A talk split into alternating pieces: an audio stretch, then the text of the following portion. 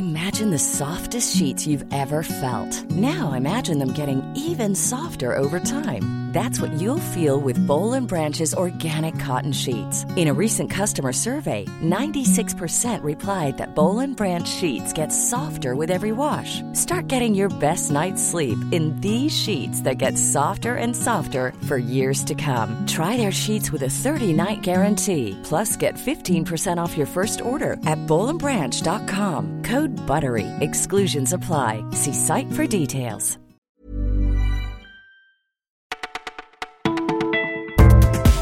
Bonjour à toutes et à tous, vous écoutez Le Parisien et c'est Margot qui vous retrouve. Nous sommes le vendredi 7 décembre et voici tout ce qu'on a retenu pour vous.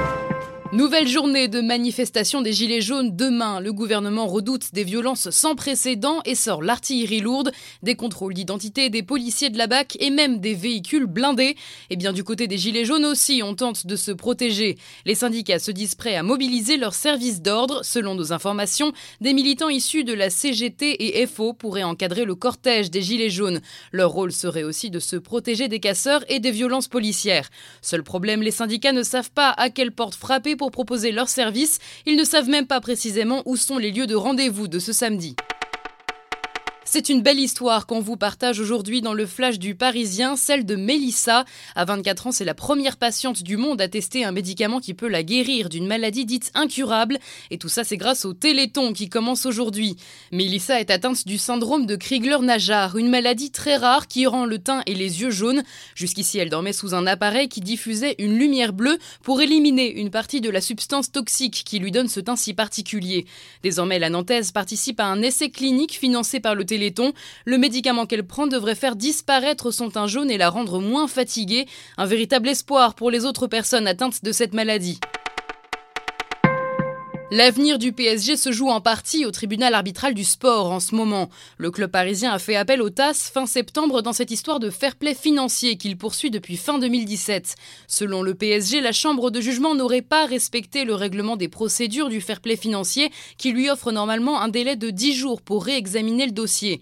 Mais il faut définir le mot réexaminer. Si effectivement il s'agit de rendre une décision, la chambre aurait dépassé les bornes puisqu'elle n'a rendu son verdict que le 24 septembre. En attendant que cette confusion soit mise à plat, la procédure du fair play est suspendue. C'est toujours ça de gagner pour le PSG. N'oublie pas, Marseille, c'est petit, on pourra se croiser dans les bouchons. J'en ai vu des choses horribles. Cette voix, vous la reconnaissez peut-être, c'est celle de Joule. Qu'on l'aime ou non, le Marseillais cartonne et sort un nouvel album de 40 titres aujourd'hui. Alors aux Parisiens, on en profite pour vous proposer de décrypter son langage. Quand Joule dit dans la nuque, non, il ne parle pas du coup du lapin. Il s'agit plutôt d'une chanson qui donne tellement envie de bouger qu'on s'en casserait le cou. Le sang ou la veine, c'est pour désigner un membre de sa famille. Et puis, il y a une expression emblématique du chanteur, le en Y. Comprenez la lettre Y, les deux bras écartés en signe de victoire et qui signifie régner en maître. Vous écoutiez le Parisien, c'est déjà fini, mais promis, on se retrouve dès demain.